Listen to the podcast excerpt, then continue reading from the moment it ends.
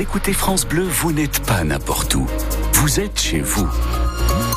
France Bleu, au cœur de nos régions, de nos villes, de nos villages. France Bleu Auxerre, ici, on parle d'ici. En ce mardi 13 février, il est déjà 7h30 et côté météo, eh bien, vous allez avoir un peu de soleil euh, ce matin, des gouttes cet après-midi et surtout ce soir et des températures très douces. Tous les détails euh, sur la météo en fin de journal. Le journal qui vous est présenté. Bonjour, bonjour Damien, euh, par Damien bonjour, Robin. Bonjour Nicolas. Le Premier ministre Gabriel Attal reçoit les syndicats agricoles cet après-midi. Oui, dix jours après la levée des barrages des agriculteurs sur les autoroutes, eh bien, la FNSEA et les jeunes agriculteurs maintiennent la pression sur le gouvernement pour faire avancer leurs revendications à moins de deux semaines du salon de l'agriculture. Il faut des actes, disent les syndicats, sinon il y aura de nouvelles actions. Et à la coordination rurale, le deuxième syndicat agricole en France, longtemps incarné par José Bové, on a toujours été contre les réponses apportées par le gouvernement à cette crise. Et on estime qu'il faut donc poursuivre les blocages jusqu'à obtenir de vraies mesures. Fabrice Trottier, éleveur à Charbuy et vice-président de la coordination rurale dans Lyon.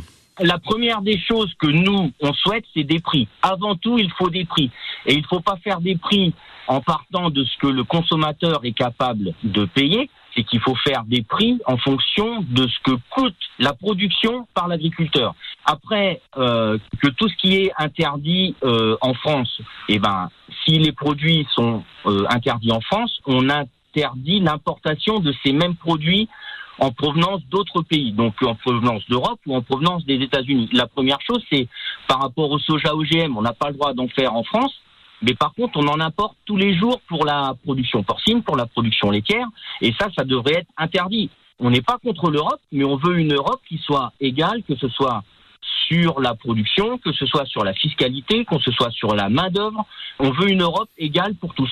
Fabrice Trottier, éleveur à Charbuy et Emmanuel Macron qui recevra demain la coordination rurale et la confédération paysanne avant la FNSEA et les jeunes agriculteurs la semaine prochaine, euh, comme avant chaque salon de l'agriculture, a précisé l'Elysée. À Sens, la police municipale au secours des pompiers du SAMU. Et les pompiers et le SAMU sont intervenus dimanche matin rue Édouard Michelet. Une femme de 52 ans venait de faire un arrêt cardiaque dans un parc. Mais son petit chien n'a pas aimé qu'on s'approche trop près de sa maîtresse et il s'est montré agressif et ce sont les pompiers municipaux les pompiers, les policiers municipaux qui ont dû donc s'en occuper. La victime a pu être réanimée et transportée à l'hôpital de Sens. Et puis des élèves âgés de 14 à 19 ans de la maison familiale et rurale de Gron hospitalisés hier pour une intoxication. Les secours sont intervenus vers 22 heures. Les élèves se plaignaient de maux de tête et de ventre. Les pompiers ont conclu à une intoxication alimentaire légère. 10 élèves ont néanmoins été hospitalisés. Les 28 autres sont retournés dans leur chambre. Pour ceux qui veulent acheter un véhicule il y a du nouveau concernant les aides. Le décret, le décret qui fixe les nouveaux barèmes du bonus écologique pour l'acquisition d'un véhicule peu polluant est paru cette nuit au journal officiel. Et on commence par le bonus écologique pour acheter une voiture électrique, Cyril Ardo. Il va baisser pour les ménages les plus aisés. 1000 euros de moins de bonus écologique pour la moitié des ménages, ceux aux revenus les plus élevés. Ces derniers pourront donc désormais prétendre à une aide de 4000 euros contre 5000 euros pour les autres et même 7000 euros pour les plus modestes. Alors il y a des conditions qui restent inchangées. La voiture doit être électrique ou à hydrogène. Elle doit être neuve, coûter moins de 47 000 euros. Et à cela s'ajoutent des critères environnementaux, comme le fait qu'elle ne soit pas fabriquée en Chine, ce qui exclut d'office certaines Tesla exemple. Si vous ne souhaitiez pas acheter, mais plutôt souscrire à une offre de location longue durée, le leasing social lancé par le gouvernement est suspendu jusqu'à l'année prochaine. Les voitures électriques à 100 euros par mois ont rencontré un franc succès avec plus de 50 000 commandes validées, le double de ce qui avait été initialement prévu. Cyril Ardo et le décret paru cette nuit au journal officiel supprime également le bonus de 1000 euros pour les voitures électriques d'occasion.